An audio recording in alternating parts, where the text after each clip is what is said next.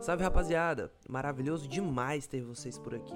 Esse podcast é de direção e produção original de. Interrompemos essa transmissão para o aviso importante. Esse não é só mais um podcast. Eu repito, esse não é só mais um podcast. Achou que esse ia ser só mais um podcast, né? Errou, seu trouxa. Do desejo de transpassar uma simples existência, algo que perdure gerações, surgiu um podcast que girava em torno da matéria da vida.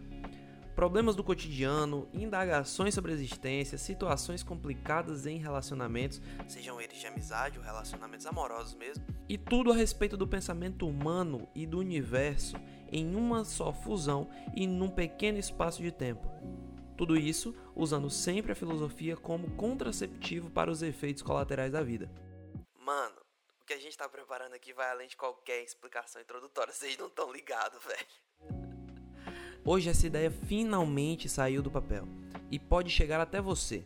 Seja no conforto da sua casa ou em qualquer lugar do mundo, o time do Pausa vai te entregar alguns minutos de calma e reflexão em meio a esse mundo caótico que vivemos. Todas as terças e sextas, um novo episódio às 15h30. Bem na horinha do teu café da tarde, né não?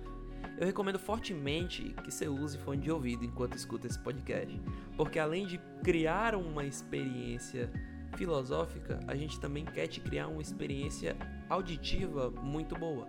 É tanto que você já deve ter percebido, mas o som por aqui